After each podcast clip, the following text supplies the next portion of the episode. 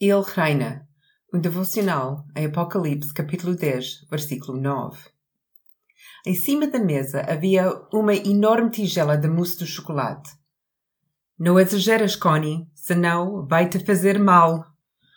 O problema era, ou é, que eu gosto muito de mousse de chocolate e em criança eu não tinha autocontrole quando se tratava de comer.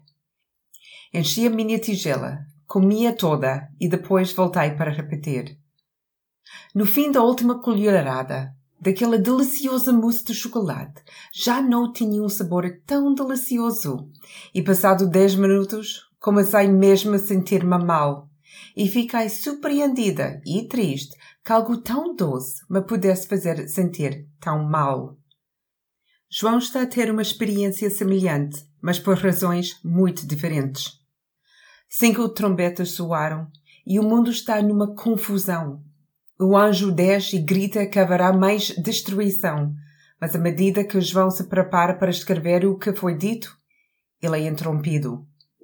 Este mesmo anjo tem o livro na mão e João recebe instruções para pegar no livro e comê-lo. Ao fazer isso, ele percebe que o livro é doce e agradável de comer. Mas de repente, o estômago de João começa a dar voltas. O que início era tão doce está agora a deixá-lo doente. O livro está a arder no seu estômago. A palavra de Deus é realmente doce. É uma história de amor, uma história de redenção e uma história de reconciliação. Mas também é uma história que nos adverte de rejeitarmos o que está escrito, do que foi prometido e do que foi posto em marcha as palavras muito doces que nos trazem conforto podem também causar grande angústia àqueles que rejeitaram Jesus.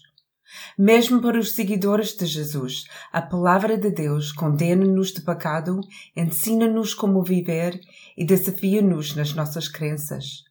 Palavras doces que podem tornar-se azedas quando confrontam a nossa natureza rebelde. Doce e amargo, seja como for, Deus disse-nos para comermos o seu livro, tomá-lo, mastigá-lo, deixá-lo nutrir e alimentar-nos à medida que o engolimos. Há alturas em que permanecerá doce e outras em que será azedo. Come o livro de Deus e deixa-o desfiar e inspirar-te a caminhar cada vez mais perto com o Cordeiro.